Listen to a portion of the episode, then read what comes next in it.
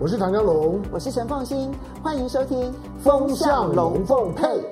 风向龙凤配，我是唐江龙，我是陈凤馨，带风向，我来跟风向，我们的云头转向。好，中美之间的对抗，现在最核心的焦点就是台湾选举了。那我们等一下呢，会来谈一下中美恢复军事会谈这些，或者军事对话，不能讲会谈啊。中美恢复军事对话，很多学者认为，目的其实就是先。度过台湾选举这一段期间，可能在中美之间最危险的时刻点，真的到这样的程度吗？我们今天特别邀请两位呢，来跟大家好好的剖析。首先呢，是好久不见的杨永明杨老师，欢迎，江龙大家好。来，第二位呢是大家非常喜爱熟悉的郭正亮亮亮，大家平安。我觉得你们这都很蓝，都都是打蓝蓝色领带，哎，真的耶，对，配我的蓝色的毛衣，嗯。好，好吧，你们都心有所属。好，我知道，需要这样吗？好，开玩笑的。好，来，我们先从刚刚讲中美军事的对话呢，那么中国大陆的海。呃，中国大陆的国防部长的任命就变得非常的重要哈。在去年底的时候呢，那么他们通过了呃任命前海军司令董军出任国防部长，这个是中国大陆的国防部长的这个历任当中呢唯一一位海军出身的。好，所以大家对对于他的布局啦各方面，因为牵涉到了台海的情势以及南海的情势，所以大家对这个人事任命案就特别觉得有意思。那么，呃，也有分析啊，这个是 CNN 他们根据美国海军战争学院和这个中国海事研究所的报告，他们认为呢，习近平啊，其实呢有一连串的军事上面的改革的一些动作以及行行为。当然了，从美国的角度来讲，就会说这个叫做野心。可是呢，你从另外一个角度来讲，就是他认为中国大陆的解放军其实有很多地方，如果不改革的话，没有办法经历真正的实战。好，所以实战经验、实战的这个能力，是不是真的在这改革之下有大幅度的提升？不过我们看到一连串的报告，好，我们这边提醒一下哈。那么首先是美国智库，就有人提到说，中美要恢复军事对话，是因为要先撑过台湾大选。然后紧接着呢，美华府的智库当中的 CSIS，他呢就提出来说呢，中美的二十呃这二零二四的关系最关键的就是要避免台海以及南海的紧张情势风险升级。然后再看到的是美国新闻网站，那么他提出来说呢，二零二四年台美两场关键大选，年头的就是台湾总统大选，中华民国总统大选。年尾的就是美国总统大选，这两场选举会牵动整个中美之间他们的所有的互动的未来，所以你从不同的角度来看，这次台湾总统大选真的对于中美关系影响重大。有名是呃，基本上有人说两岸关系啊，呃，有几个层面，有认同制度、安全、经济，但我觉得最关键的层面。其实是中美关系及中美的权力消长，嗯，那代表的就是两岸关系的这个变化。那尤其是你看现在这个赖清德过去这个十天，从证监会讲到 就是辩论会，对，他踩了多少个两岸的红线，地雷很多。哎，他这个人是择恶固执，嗯，好，而且个性暴冲，他不断的在讲互不隶属、台独。好，以及否定九二共识，甚至认为中华民国中华民国宪法会带来灾难。嗯，这些东西，这个是什么讯息？这个讯息都很清楚，都都把美国、把华盛顿都吓到。那那个时候蓝白切的时候，美国好不容易这个透过三个学者表查出，就是说在外交事务那篇文章表达出美国的立场。如果你赖清德当选哈，你要冻结台独党纲，嗯，啊。台湾这边至少要让北京的领导人相信未来和平统一仍然有可能性。这句话什么意思？这句话就是九二九二共识嘛。但赖清德他绝对不甩你，因为他知道他现在只有三十五，他要能够守住这个，在就是说多赢个几趴的话哈，哦就能够当选。所以他不断的还是谈他的理念，他的这个台独，然后呢这个以及中共借选。嗯，而且透过自己内部的运作跟国际媒体的这个配合，对不对？但是，当如果现在中美之间的对抗，美国华盛顿现在很清楚，他面临的就是两个大国的这个权权力竞争，哦，那台湾这个时候呢，在这个权力竞争消长的过程当中凸显出来，而且是碰到一个最核心的中的核心的最红线的地方，北京不反应才奇怪，一定会有所作为，只是如何作为，如何去反应，那这个东西美国会怎么回应？是不是？那现在在选举前，你看到 CNN 的报道了，呃，任命董军对。作为国防部长，是为了要从台海、钓鱼台以及南海诸岛啊做准备。啊，这都太小看，我觉得北京的这整个就是军事的布局哈。那第一个当然最重要的是这海军的发展。远洋海军，呃，蓝色远洋海军的这个发展，而且你现在看看，那个呃，目前中共中央军委哈，如果不算董军的话，六位嘛，嗯，那除了习近平之外，五位，张幼侠和卫东是副主副主席，都是陆军出身，嗯，然后呢，刘振立参谋总长也是陆军出身，那至于苗华跟张生明另外两位委员，都是。政治作战出身，嗯，一个是陆军，一个是火箭军，嗯，也就是他，他是做政治作战的，所以在这里面没有海军，哦，嗯，没有火箭军，没有空军，三大军种没有，嗯，你这个时候当然你的重点，那如果只能升一位的时候呢，要做而且要做国防部长，当然是以海军为优先考虑了，嗯，对不对？而且海军面临到的是不只是在这个军中央军委的权力人事结构当中。的一个重要的凸显，也是现阶段中国大陆在整个军事发展与军事革命过程当中的重中之重，那也是整个亚太地缘军事政治关系当中的最关键。嗯，啊，所以董军这个时候放在这边，他有不同的南海舰队东部这个东区这个战东部战区的这个经验，又做过海军的司令员。这我觉得事实上是位置刚好，而接他做海军司令员那个胡宗明，又是出身自潜舰，嗯，做过应该是第二基地潜艇第二基地的这个司令员。啊，所以呃，未来在整个，也许我们如果说中国大陆解放军可能目前相对较弱的一环，那就是潜舰，嗯，尤其是战略潜舰，嗯，哦，应该是动九六下级的这个战略潜舰。的未来的发展，我们不知道了。也许现在都已经有一定的成效，所以这些东西哈，其实才是真正比较大的。那当然，它会附带的就中美之间的军事对话，国防部长这个角色，然后呢，再加上可能面临到这个台海，某种程度对美国也表现一种威慑。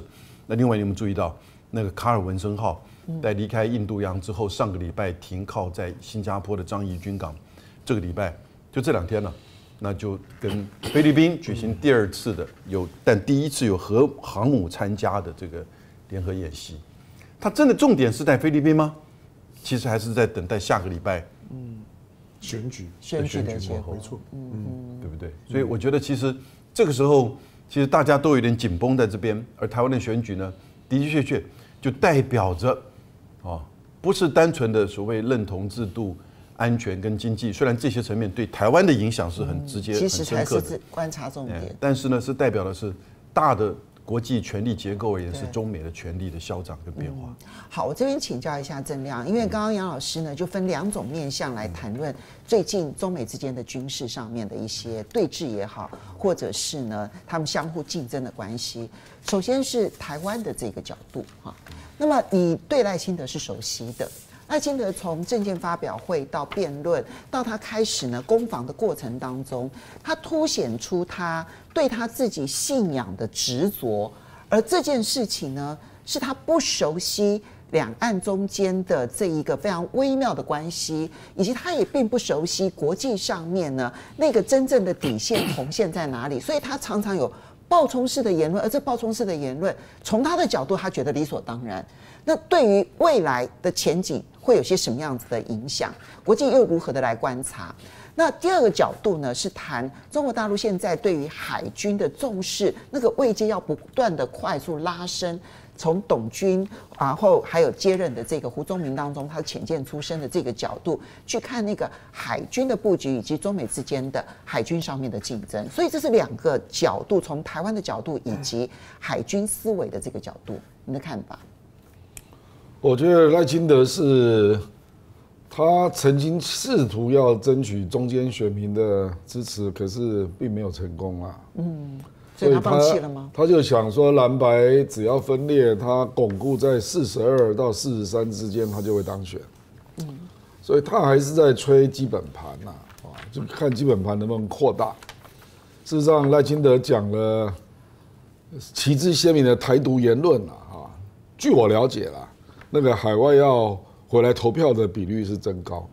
哦，是有刺激效应。有刺激效应，我讲的是海外啊，嗯、因为海外有很多是主张台独的。嗯，那这个就好像，事实上决定回来投侯友谊的，大概是两三个礼拜前就发酵了。对，就是赵少康在冲嘛。对，没错。那事实上我认识的赖英的很多人都已经回来了。是。那绿的还没有回来。哦，最近这些谈话有刺激绿的回来。有有有有有。哦，他们很多人都在问要开始买机票了，这样啊，尤其是美国。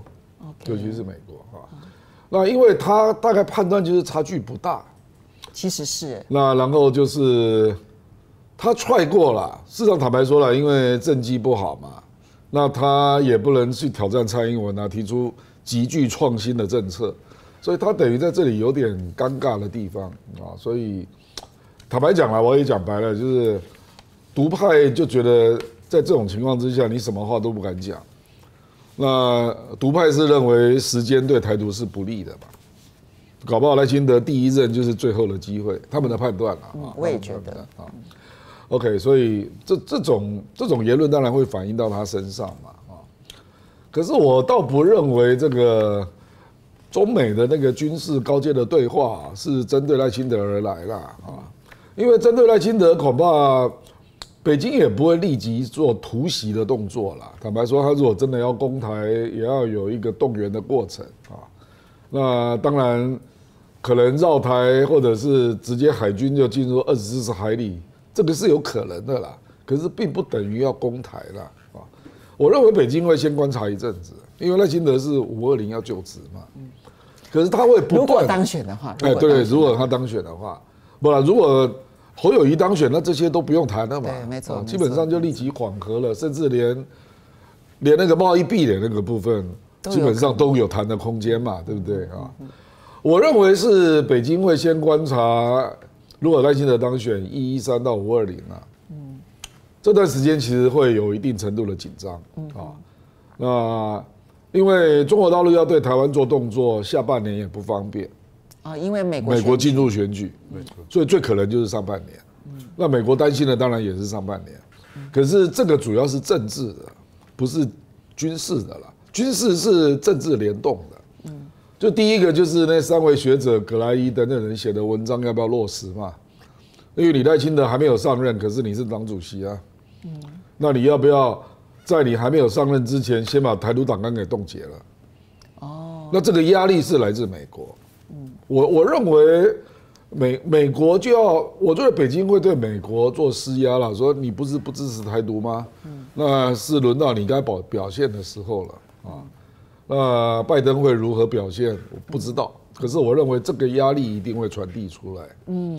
然后第二个就是因为董军呢，他是海军出身嘛，坦白讲，第一岛链的空军较量，我认为已经差不多了。嗯。就是对。美军啊，还有美国的同盟军进入第一岛链的空军的动作，我认为北京都会驱逐了。可是海军的自由航行这一块还没真的较量。那我认为董军他应该会执行这个任务。所以中美在第一岛链的海军的对峙啊，我认为今年本来就是注定要冲突的啦。不管谁当选。呃，赖清德当选当然更严重，嗯，因为本来也许会集中在菲律宾南海那一块，OK，那另外就是日本也放话了嘛，说海警船要常到钓鱼岛他甚至说每天呐，啊，那中国大陆也不可能置之不理啊。没错。那中国大陆海警船比你还大，嗯，日本的海警船最大吨位也只有三千吨，嗯，那中国大陆超过四千吨的一堆啊，嗯，还有一万两千吨呢，所以我认为他也不会示弱。那如果本来是指东海的部分，本来就会发生，南海的部分本来也会发生，可是如果是赖清德当选，那台海部分更会发生，三海联动，就三海联动了。嗯，那这里面就是坦白说了，这个就是大国博弈，这跟国际法没有关系啦，就是较量的问题。大家在公海上划线了。对对对，嗯，就是什么是我的红线了？对，我就不让你进来了。对，哦，这个这不是法律了。因为我已经讲过一个观点嘛，这个现代的军武技术，它的功能已经远远超过法律的定义了。对，对，没错。那个你你你在你即使在一百公里的位置，你是战略轰炸机，我也不能让你靠近啊。嗯。那这个不是法律问题啊，这个是实力问题啊。那我认为，我认为习近平应该会在这两年内想要在第一岛链划定红线。那空军基本上已经画了，那现在是海军这样。好，所以香龙这两条线呢，其实对于台湾的安全影响都非常的大。第一个呢，当然就是呃赖清德会不会当选，以及赖清德当选后可能的台海关系以及这个中美关系。那第二条线呢，当然就是中美较量当中，刚刚正亮所点出来的，其实空军你会发现说。中美之间呢，那个接近的事件，其实最近越来越少，越来越少，越来越少，就表示那个线已经画的差不多了。但是海军的情况还没有真的确定，所以他提到说，本来在南海就准备会有一个接近，然后大家彼此之间呢去探测出对方的底线，在东海也会有如此，但会不会在台海也发生？这可能是董军的这个人事案。可能要仔细思考他的海军布局当中的对中美关系的影响。我觉得董军个人的意义并没有这么大了。当然，他他是一个海军出身的国防部长，但是大陆的国防部长，尤其以董军现在，他甚至于连军委都不是。那以他现在的现在的资历，他基本上是是三三缺二的情况。他既不是政委，他也不是军委，他就他就是个杨杨春的国防部部长，一个。他们的国防部长本来就就类似是我们的军政副首长，其实再加上海军的背景，海海军其实它有它的双面性。海海军呢，没有事的时候呢，它其实是一个沟通的军种，是一个交交流的军军的军种。那我的我我基本上认为就是说，大陆方面来讲，最少到今天我们录影的这一刻为为止。大陆并没有想要在军事的态度上面做太过度的或者暗示性的表表达，到目前为止都没有。你从一月一号是中美建交的四十五周年，中美双双方面在这个四十五周年的这一天所释放出来的讯息都是正面的。都是正面描描述，同同时呢，对于就对于所谓的旧金山共识，旧金山的那个那个论论述也都正面，尤其是大陆方面把美方的说法跟大陆方面的说法并列，而且都是正面表的表述。就去年十一月的时候的旧金山，就里面里面到到也也也不过就是五天前了，五天前呢，的官媒的调子都是这个调调子，所以我我认为到目前为止，大陆方面来讲仍然是。仍然不希望台湾的选举去过度牵动到他的战略的上上层，仍然是中美关关系。对北京来最重要是中美关关系。其实习近平在二零二三年的下半年之后，尤其到了习拜会，我这看也看得出来，习近平对对习拜会的琢磨是非常多的，而且是希望借着习拜会去重新的调整。中国在面对到美国所领头的西方国家的打压当中，中国试图做形象上的调整跟脱困，这个呢是是最最最重要的。因此，就台湾的选举呢，他不希望冲击到这一块。可是，毕竟选举是个变数啦。那呃，刚刚的刚刚刚这个正亮提到，就是说呢，海外的回来投票，我我我认为海外的这些独派回回来投票的比例一定会比过去高，因为。赖清德本来就是海外老台独的最爱，海外的老老台独把他捧得跟金金孙，他不是他不是台湾的这种独派的表达。海外的老老台独对于对赖清德的一往情深的那个疼疼惜，跟蔡英文是不一样的。嗯所以呢，我我认为他们回来的比例呢，本来就会呢比过去呢要呃要要来的高一点。所以赖清德虽然说不喜欢人家叫他台独金孙，但是台独金孙这个名号，这对于他号召老台独还真是有帮助。我事实上他是台独本尊呐。哦，是是是。对，就是说不是台独金孙呐。对，那本尊。那再加上就是说这一次的选举呢，确实是一个一个台独公投。你可以把它，它基本上会对国际社会，就像最近的国际媒体对这一次的选举的那种的投入的焦虑感之重，因为这次选举赖清德的立场的关系，使得这场的选举它不是统一国公投，它近乎是台独公公投。你可以想见十一月一月十三号。蒋经国的蒋经国的忌日的这一天，如果说呢选出来的是赖清德，你可以想见当天晚上的国际的通讯社跟媒媒媒体的报道的方向都只有一个，就是呢主张台独的候选人胜利。可是是三个人选啊。对，但但是我跟你说，就是就是简单，国际媒体会很开心啊，对啊，简单多数的选举一定简单粗暴。嗯，对，就是那个解读一定简单粗粗暴，所以最你一月十三号，你可以想见国国际媒体报道的方向一定就这样。那那个标题出来的时候，你认为北京要如何去因应？这种的，就是说呢，国际舆论奠基于如果赖清德胜选的那个台独的胜利，对北京是非常难处理的。在国国际舆论以及他要如何去对内去说明，国际媒体都都都说呢，一个主张台独的候选人要当台湾领导人，你北京的态态度，北京基本上面我说了，习近平代表的是大陆的温和派、务务实派，可是呢，如果压不住的时候怎么办？当然，美国的刚刚的有明也也提到像，像像像像是卡尔文森号，美国看起来仍然是在操作双航母模式。我我原来认为就是说，大概就是里里的里根号出来。但是呢，现在卡尔文森号上来，卡尔文森号在在南海，里根号呢可能呢会会会是在台湾的东侧的外海的这个位置上上面。但是解放军到现在为止，山东舰呢虽然呢离开了母港，可是山东舰目目前也都没有任何的动动作。刚刚谈到海海空军的部分了，我觉得台湾真的要注意的是那个胡宗明，这这这个胡宗明就是新接任海军司令员的。胡宗明，嗯、他是他他真的是大陆现阶段来讲已经很少见的航母出身的，是十五岁呢就就进海军的，从从那种从草草根上来的，跟董军不一样啊。的董军基本上面呢还是大陆的海军官官官校毕业啊，但是呢这个呢这胡宗明不是，但是胡宗明你看到他的战斗训练呢是非常完我完整的，他不管是传统的潜舰、核动力的潜潜舰、水面舰都非常的完整。我我我上个礼拜我在在在跟小舰长在跟吕理事在聊的时候，小小舰长说，海军呢有一个很特殊的观察，就就就是呢，在水面上面工作人呢是不会到潜舰上的，但是潜舰上人只要到水面上面来呢，就表示要上去了。哦。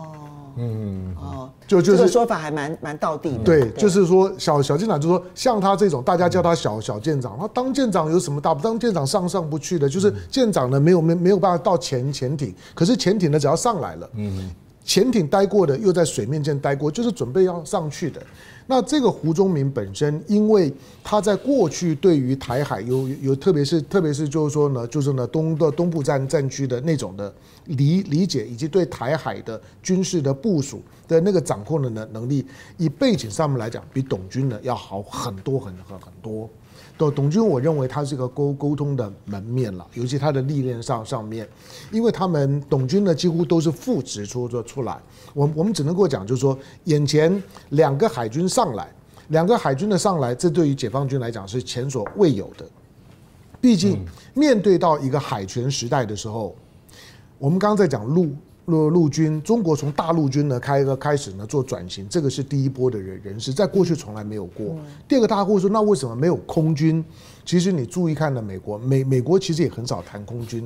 美国的海军航航空兵是它的主力，它的主力都在海军上面，它的空军向来都是配合海军行动的。解放军正在调整到这一步，所以呢，这一次借着这一次的选选举，双方面呢都有军事较量的味道。但是我认为到今天为止，大陆方面仍然在军事表达上面非常的压抑，选完就不知道了。好，选完的话可这能、就是、里我小回应一下啊，嗯、这个习近平到目前为止，当然希望落实旧金山共识，对嗯，可是美国落实的几率非常低了。所以你觉得随时撕破脸的可能性？不是因为那拜登面对选举压力嘛？嗯、你可以看到他对 ASML 的态度，嗯，哦，然后比亚迪不准进美国市场，那当然，对不对？就是还有这个到底假设赖清德当选，美国会不会真的来推冻结台独党纲？嗯，就是我们现在看到的看不到这样的力量嘛。所以你刚刚提到就是说。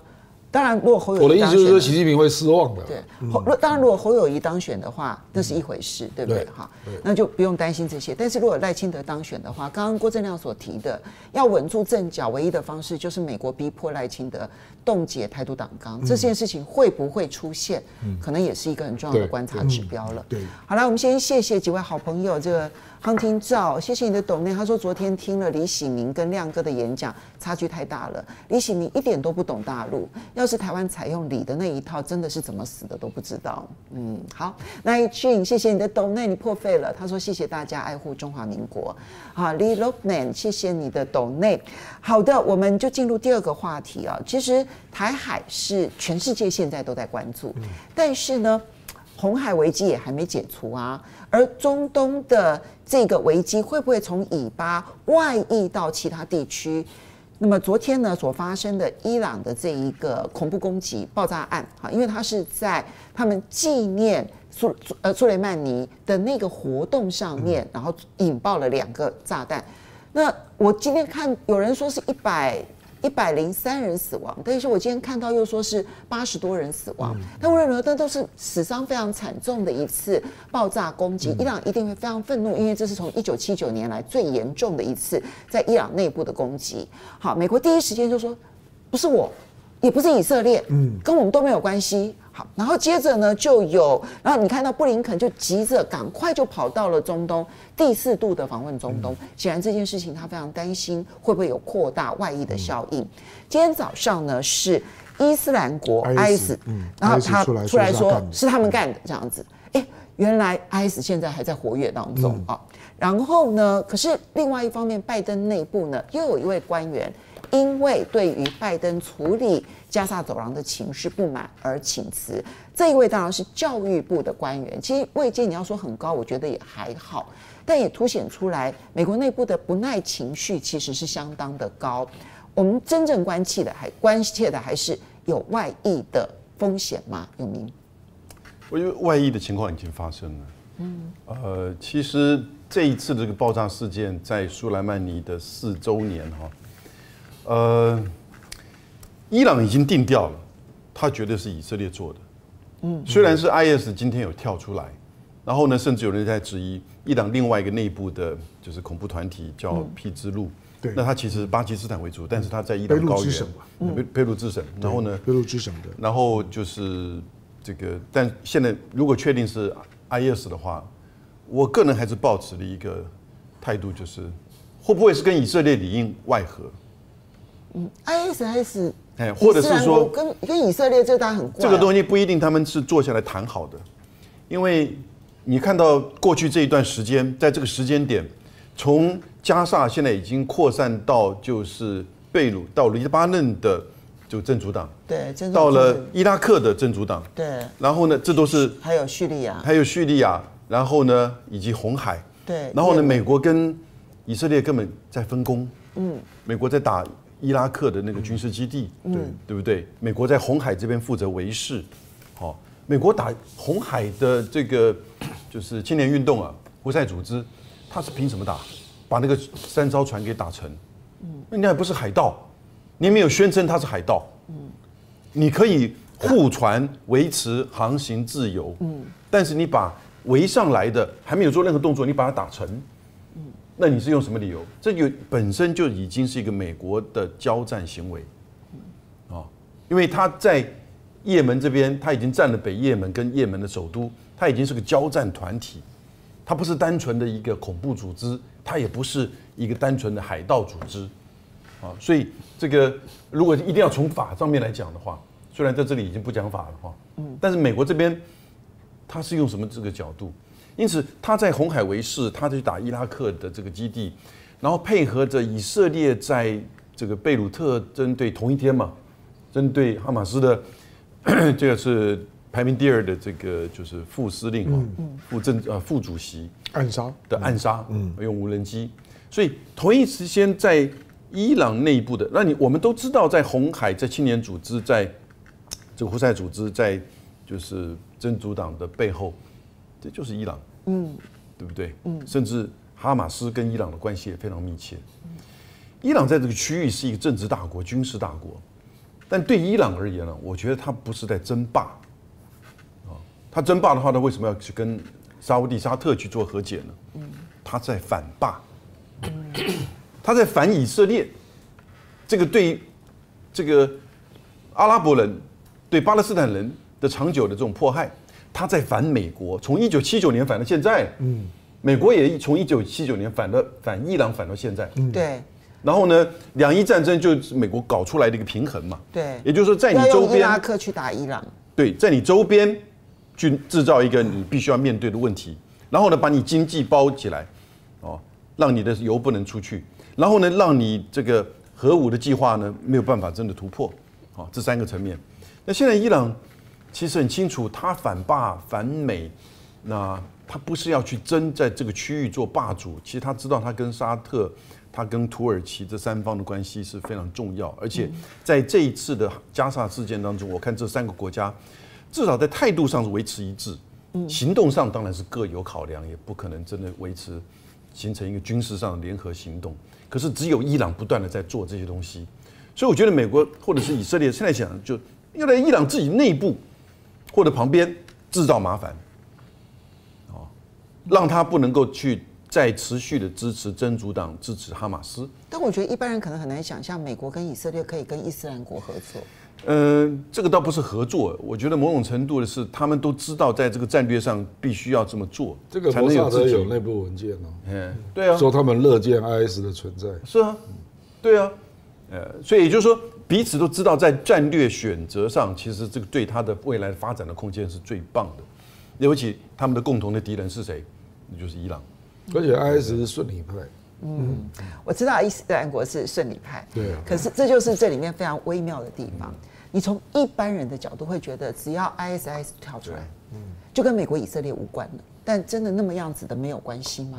而伊朗的认定又是另外一回事。所以这让你怎么去看这件事情？因为刚刚董明讲说，其实战事已经扩大了，不管是也门的胡塞组织哈，或者青年运动哈，这个这个团体，不管你要用什么方式来称呼它，或者是你往北的部分，黎巴嫩、叙利亚、伊拉克，其实从某种角度来讲，这个地方的战事本来就已经扩大，只是你要不要把遥远的伊朗拖进来而已。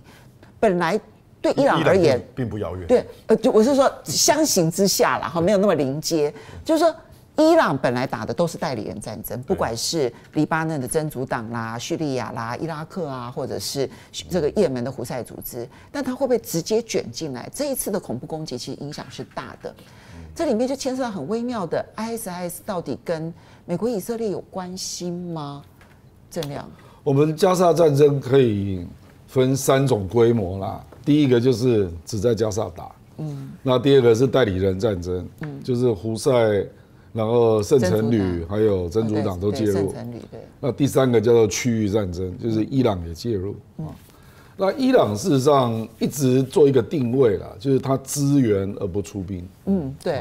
那这个这个立场事实上是蛮确定的。嗯。你可以看到伊朗总统莱西他开记者会，他虽然咬定是以色列干的，可是他又加了一句，他说伊朗所有的部队，包括他们的朋友。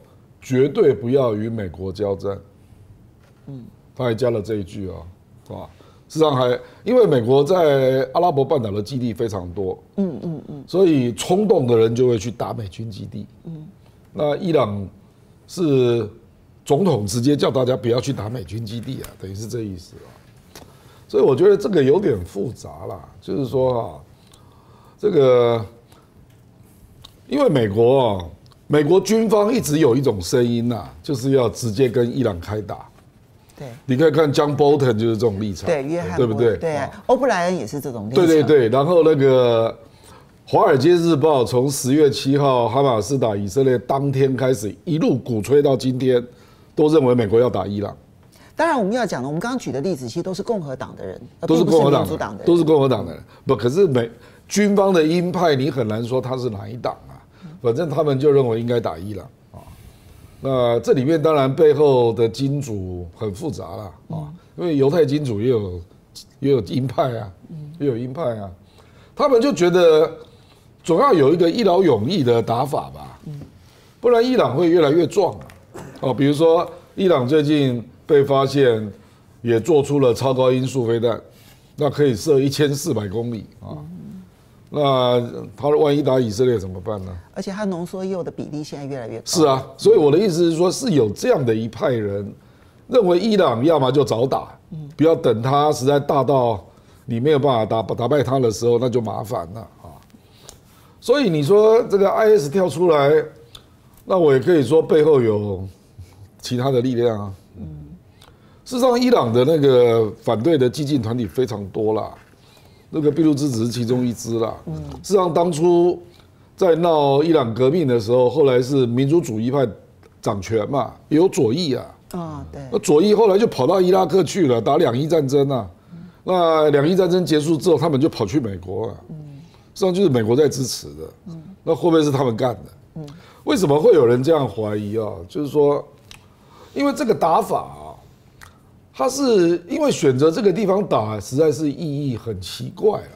他故意刺激民族情绪，他是要刺激激进派的情绪。对啊，他很明显在刺激。因为那个是朝圣地嘛，对，那个地方非常偏僻啊，对，是在伊朗的已经内陆，在中北部，那地方也很穷啊。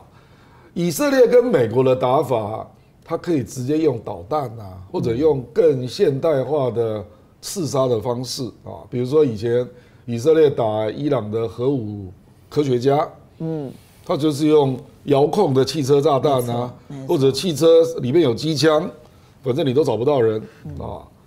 那而且那个对象是很特定的，嗯，就是要杀谁，嗯，对，你这个是。没有没有对象，对，就是要制造个屠杀，哎，对，屠杀平民，对，所以你的目的是什么？你的目的是要激怒激进派，对，所以我们从那个政治分析来看，嗯，那现在想要激怒伊朗的激进派，会是以色列吗？会是美国吗？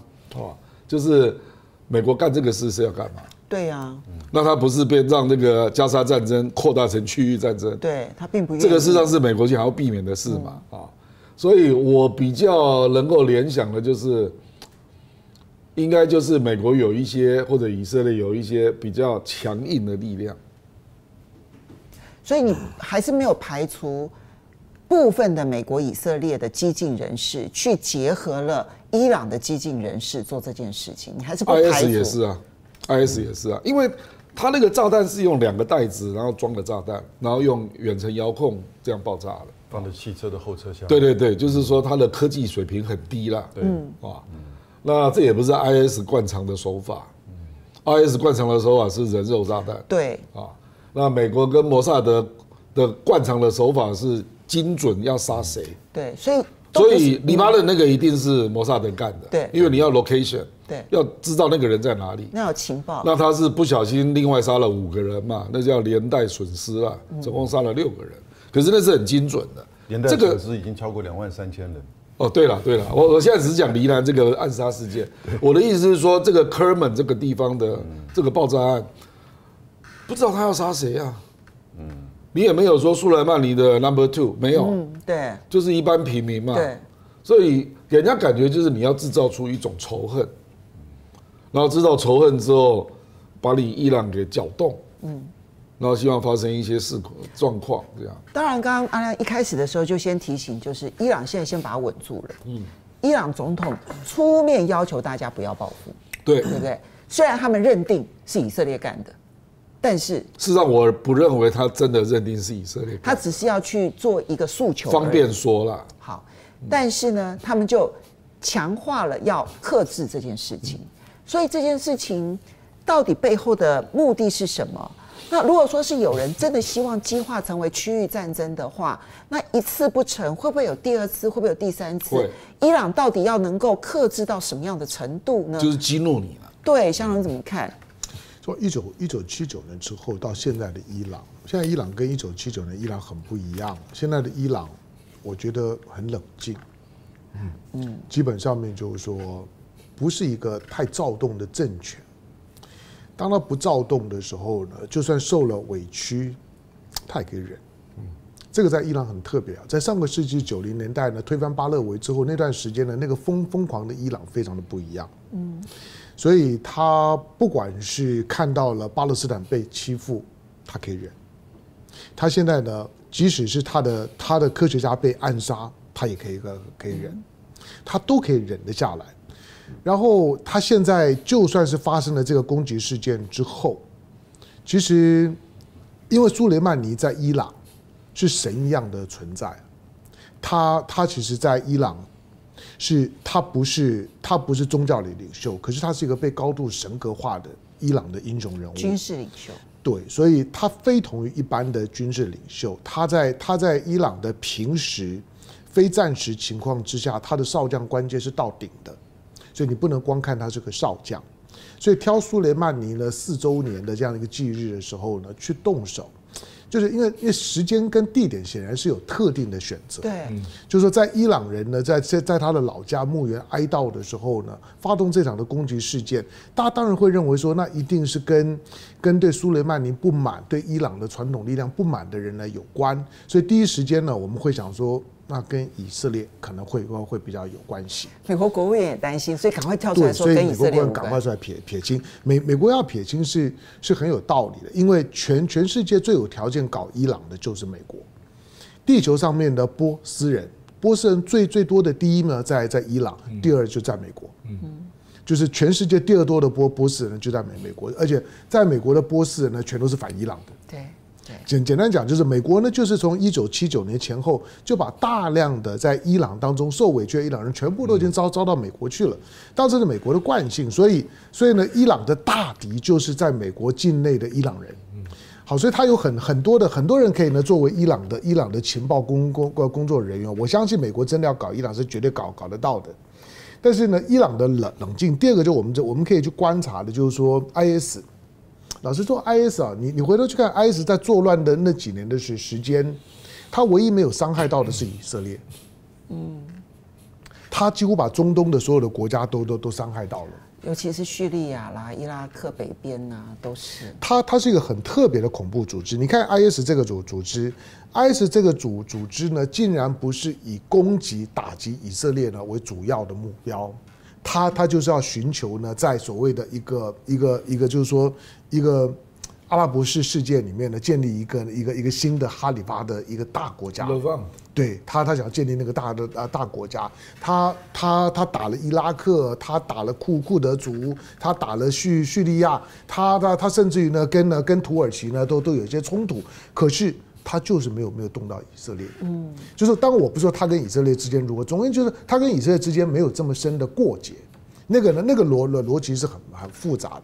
第三个就是说，我认为今天不管从 IS 的角度来讲，或者是从以色列的角度来讲，去年三月伊朗跟沙特的大和解，对以色列跟 IS。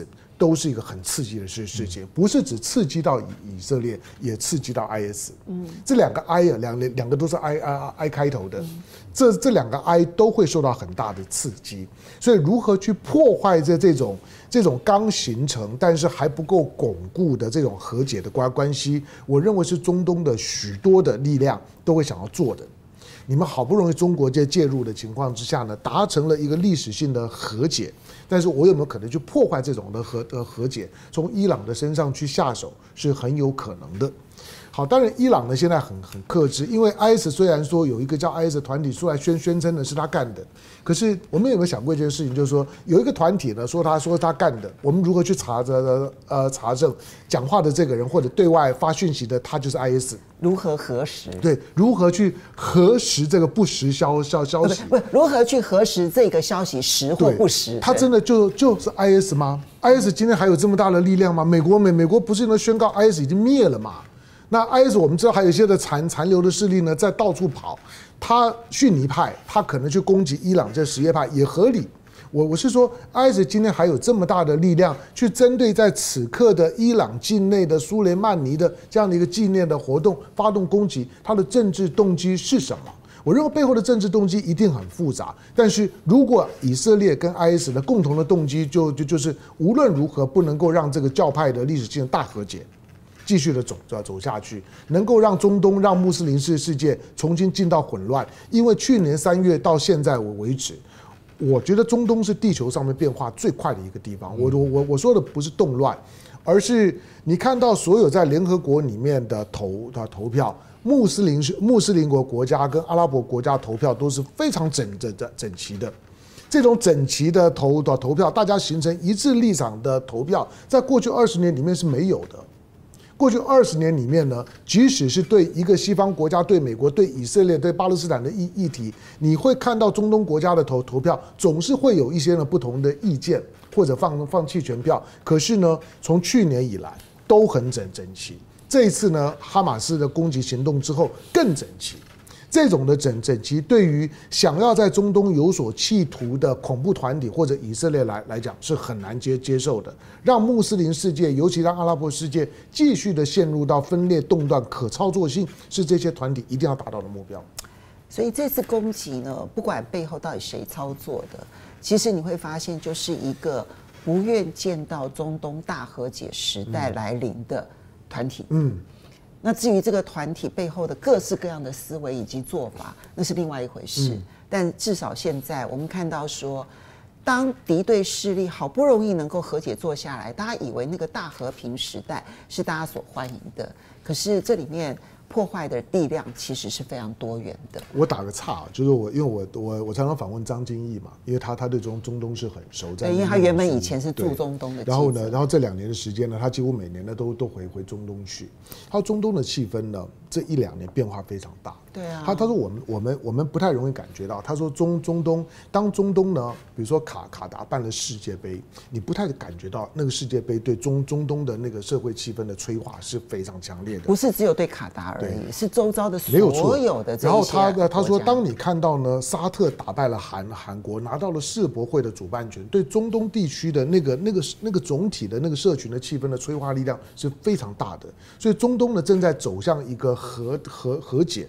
正在呢走上一个一个正常发展的轨道上面，我认为所有见不得中东团结的力量都会在这时候有破坏行动。嗯，这真是一个让人悲伤的时刻点。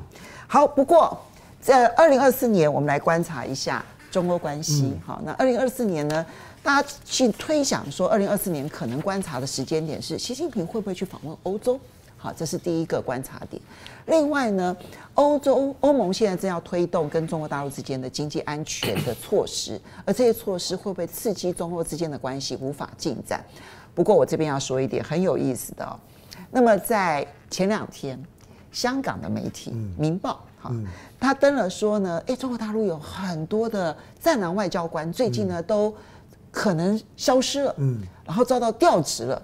然后里面就点名了几个人，其中点被打脸了，就点名了卢沙野，你知道吗？这个消息呢，在台湾就啪一系列的被转载，嗯，好，然后转载呢不到他不到五个小时吧，卢沙野出现了，嗯，卢沙野呢，他接受呢是大陆的人民日报底下的环球人物的专访，然后去谈中法关系啊，是中欧关系当中很重要的一环啊，等等等等，所以。就从呃香港的《民报》，然后一路打脸到台湾的所有的媒体，所有哦，其实不是只有大纪元而已，就所有的媒体，这点非常的有意思。我这边请教一下永明，这两个角度都很有趣，一个是中欧之间的关系，另外一个是嗯，这个就大陆的最近的人事的异动，猜测的非常的多，但是被打脸的比例也非常高。我觉得卢沙野这个时候接受访问的时间点刚刚好。刻意的啦，太明显了啦。对，因为一方面马克宏刚去北京回来嘛，这个差不多一个多月前吧，好像，十一月底。那第二个是呃，中法建交六十周年了，嗯，对不对？所以他接受这个访问。我觉得这里面两个讯息啊，第一个就是欧盟啊，其实大陆也看得很清楚，不再是法德的主导了，甚至不再是不再是这些大的这个会员国在主导，嗯，而变成一种很很奇特的这个氛围。你说冯德莱恩也可以，你说被东欧的这个影响，当然就受了俄乌战争的影响。因此，你就要了解真正欧盟是什么意思。欧盟不是个国家，欧盟只是一个叫超国家组织。嗯，哦，它最后还是要各个主权这个会员国它自己本身的执行，所以关键还是法国跟德国。那第二个就是德国在这一次就消资上来之后呢，他在欧洲的发言权其实是每况愈下。嗯，每况愈下。真的真的。那尤其你看这一次加萨事件，也许是因为德国过去的这个历史。他在加沙事件没有反省能力，也没有变成政治上的小国。对对对，德国变成政治上的真的屈辱自己。所以加上又是德国出身的冯德莱恩想要争取做北约的秘书长，嗯，所以这个时候重点就是法国了，就很清楚。那马克宏也很清楚、很了解。那我觉得三个东西啊、呃，就是说可能中法之间呢、在面对到欧盟跟过去美国所主导的。就是说的一些诉求哈，可能要让这个法国让欧洲人了解，不能再这样的恶化下去。第一个叫去风险化，第二个就泛政治化，第三个叫泛安全化。这三个东西不就是过去这三到五年整个欧洲在美国影响之下，后来发生俄乌战争影响之下，面对中国的一个就是占据媒体标题的那种态度吗？对不对？那但是中法之间哦，其实。在有一些政策上，我觉得关键的国际政策上是很一致的，在俄乌战俄乌战争立场上其实是一致的，在加沙问题的处理上，两国方案也是一致的。嗯，在巴黎协定，也就是气候变迁，那更是一致的。嗯，对不对？你看看全世界哪一个国家内部的这个城市在执行这些气候变迁，然后呢绿化能够做到像中国大陆这样子，对不对？我们以前还记不得，不到十年前吧。中国大陆就觉得好像是气候不好，那现在你看哪一个城市不是绿化的，让你就非常羡慕。对，在生活环境上，十年前还会把北京跟新德里来相提并论，说空气有多糟，现在就已经很明显的发现，哦，那新德里的空气现在更糟。对，然后可是北京的空气已经改变非常非常多。都说新德里连河内都不太好，你知道，所以。经济发展真的是会伤害，但是中国大陆可以做得到啊。对，没错。然后它的这个整个绿能、这个电动车的这个发展又走在时代的先端，哦，所以也就是说，其实中法之间的合作，慢慢的从国际政策的这个一致到相关的这些面对欧洲的自主性哈，以及双两国的共同利益啊，找到真正的交叠。那这个时候不是什么战狼不战狼，我觉得真正的战狼是美国那个驻。日本的反华大使，那个叫做伊曼纽尔，对伊曼纽，呃，伊曼纽，他这今天的《环球时报》的社论出来了，终于两年了之后呢，他一天到晚那自己的内容，我就经常在看他到底是在做什么职位哈。但很简单了，因为他是政治人物出身，他终于找到了这样子的一个角色，他可能不仅于甘于想做美国驻日本大使，他想要回去。做部长，那要你能够得到国会的再同意，你当然要站在反华的先锋，那站的一个这个角色。真的，现在美国政治人物。那大陆这边，我觉得其实也是受够了。大概这个呃，《环球时报》今天就用社论出来，叫做“美国驻啊日反华大使” 不是日本的这个政治资产。对，好，也不是美国的政治资产，其实不符合美国的政这个。这个政治利益。那我看到另外一个数字哈，就是说，呃，京东的消费及产业发展研究院发布的报告，在二零二三年一到十月比二零一九年就疫情前的一段时间，那其实欧洲进口的产品增长了百分之七十九。嗯，好，那尤其是二三四线的这个都市呢，阿里巴巴集团之下的跨境电商天猫国际。的数据显示，二零二二这个平台上面的进口的一些欧洲的这些商品呢，在三四线的城市增长百分之一百九十三，所以中欧之间的贸易也不断的在增加，不是只有中俄，而是跟中欧之间，那这就很重要的一个就是基础在那边。OK。怎么样看郑亮？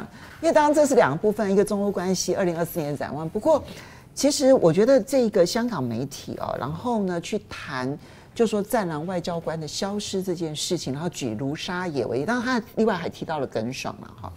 但是呢，卢沙野是升官吧？对呀，联合国副代表，他今天就出来了，是啊，对啊，他今天出来了，今天就出来了，你就发现说，大陆官方媒体就刻意的让耿爽秀一下，卢沙野秀一下，就告诉你说，不是像你们所猜测的这样子。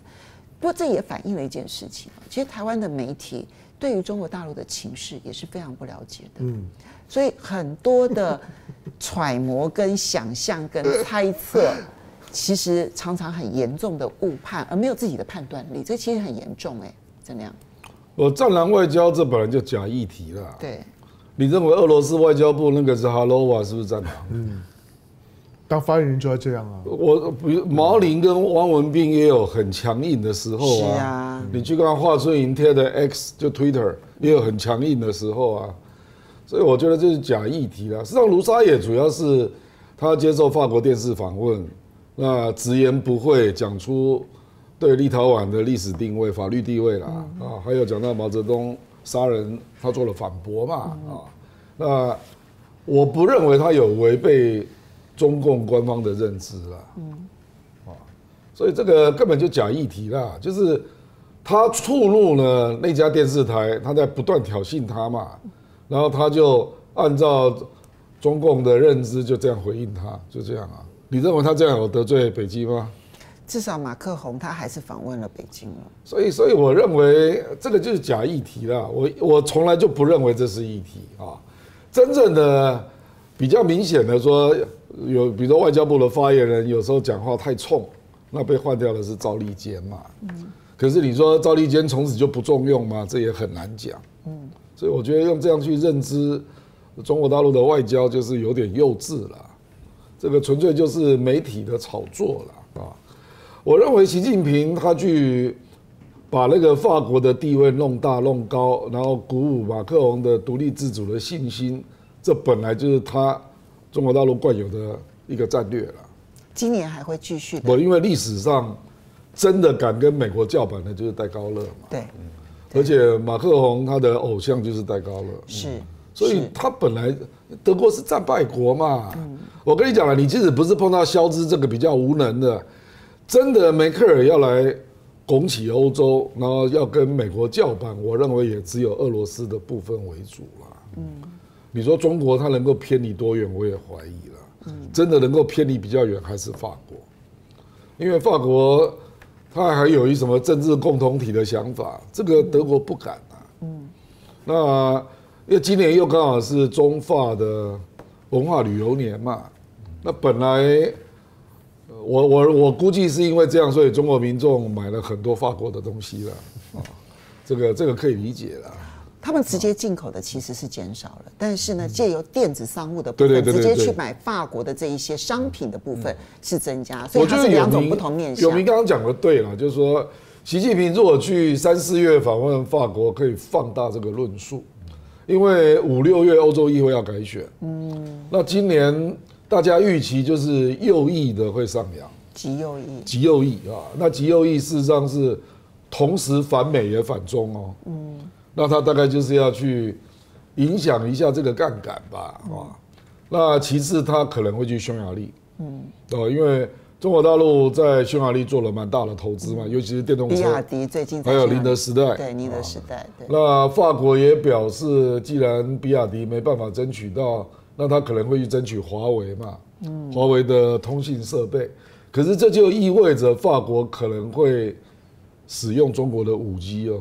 嗯。就华为的五 G 啦。啊。那就是突破口。啊，这个就是一个突破口。对。所以，我认为他访问的可能性真的蛮高的。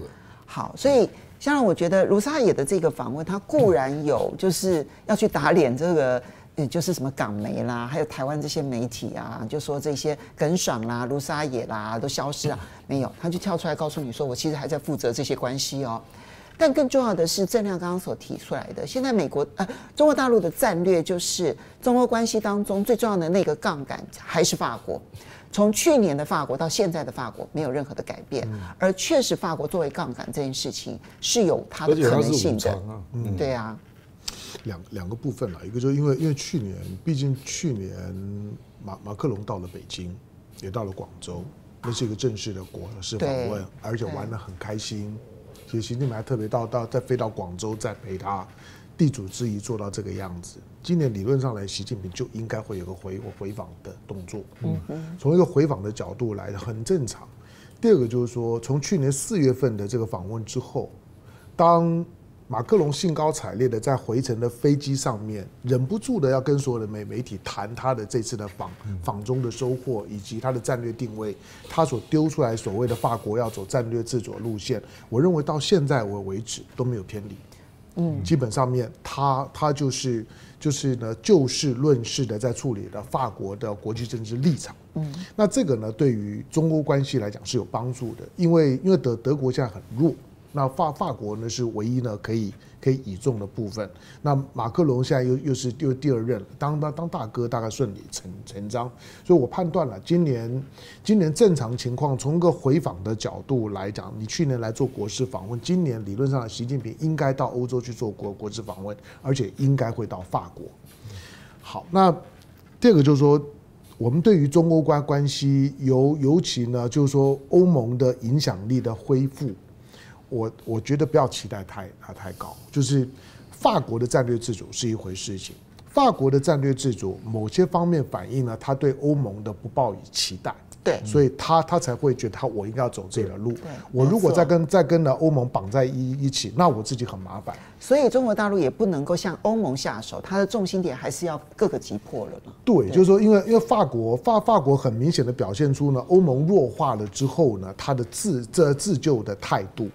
那欧盟有没有可能恢会恢复？我们只观察一件事情，我认为欧洲欧盟跟俄罗斯的关系没有任何修复以前，单纯的欧盟是没有能力去跟美国叫板的，就大西洋的关系是不会回到平衡。所以呢，过去呢，过去梅克尔时代之所以呢一直要拉拉拉着俄罗斯，他非常清楚的就知道欧俄一体，太平洋的关系才会平衡。当了欧俄呢被被拆解了之后，乌克兰战争真正的就是拆解了欧俄关关关系，以至于呢去年美国成为出口液化天然气呢第一名的国国国家，赚得盆满钵钵，超越卡达跟澳洲。你就知道就是说呢，就美国在里面得到了非常大的战略跟跟经济利益，所以在欧俄关系没有修补以前的时候呢，不要期待欧盟呢重新扮演在梅克尔时代的那个呢鼎足而三的角色。至于我们刚刚在在讲的，就是说呢，从《民报》所丢出来这个讯讯息啊，当然你看的时候，第一时间看的时候，我说 OK，那那那那就看一看吧，因为他列了一批的所谓的战狼，可是呢，都不到一天的时的时间，这些战狼就出来了。对，好，那个耿爽呢也刻意的出来了，在联合国也露脸了。对，我就有一个感觉，就是说上个礼拜呢，你看到呢，台湾的媒体呢在在谈董军。跟呢，今天呢，你看到香港的媒媒体呢，在谈的战狼，那个呢精准度之差，比呢比看比看郑国恩谈新新新疆啊都还更差，就是那是你知道这个逻逻逻逻辑看起来都是一个认认知战，因为台湾的这些呢智库也好，媒体也好，他在谈董军的时候，他是从李尚福的视角去去去谈董军的。而香港的媒体呢，是从秦刚的视角呢去谈董军的，去去去去去谈了耿耿爽，谈了谈了卢沙野。你认为他是他是偶然不不是？我认为他都只是借着中国大陆为什么会一个防长换了一个外长换了，背后的故事呢，仍然还在拼凑的过程当中的时候，循着这两个脉络里面去炒作一下大陆内部的新闻。我们只能够说了，就是说，最少这两件事情，在一个礼拜之内发生的这两件事事情，让香港的《民报》跟台湾的某报都闹了笑话。对，也让很多自诩为专业、急着跳出来证明自己有多么的、多么的英明、多么的内行、多么精准的人都被打脸。以后谈这些事情的时候呢，我觉得要靠谱一点，就就是。台湾对大陆的研研究，香港乃至于香港对大陆事务的理理解，看起来都仅止于皮毛而已。真的，比比轮子那个那个味道就很像是轮子媒体的报道。好的，来时间的关系啊，先谢谢米纳米的斗内，他说他说实话。那么什么在为国家，什么是在为国家和人民负责的政府？你看泰国就知道，他真的觉得泰国总理有点东西，敲开了中国的免签，很很特别啊，达到中泰互免哦。对啊，他真的签到了中泰互免。对他来说真的是还蛮厉害。他说，如果他是泰国人，他铁定支持。现在中泰和中新就新加坡都永久互免了，下一个一定是中马。永久互免。嗯，不过呢，这次中泰跟中新的互免，他想呢，这应该就是意味着东南亚正式成为中国的后花园了。对，就是说中国跟东盟的一体化，我觉得未来会越来越对对对，对。好，然后呢，也要谢谢这个黄凡的董内哈，谢谢你。然后这个他说，尽管西方宣宣传机构拼命的掩盖，但是呢，大家可能还是不会忘记在北溪这个事情上面啊，他所做的事情。好的。我们要谢谢大家的支持，但是不要忘了还是要订阅。二零二四年，对啊，在雅虎 TV 的新年新希望，应该也是要百万订阅。对，现在现在现在是是多少？九十九十八万，九十八万，是八万，九十八万，只差一万多嘞。哦，加把劲吧。好 的啦，不要忘了下个礼拜同一时间继续收看雅虎 TV 的风向龙凤配。下礼拜见喽，拜拜，雅虎。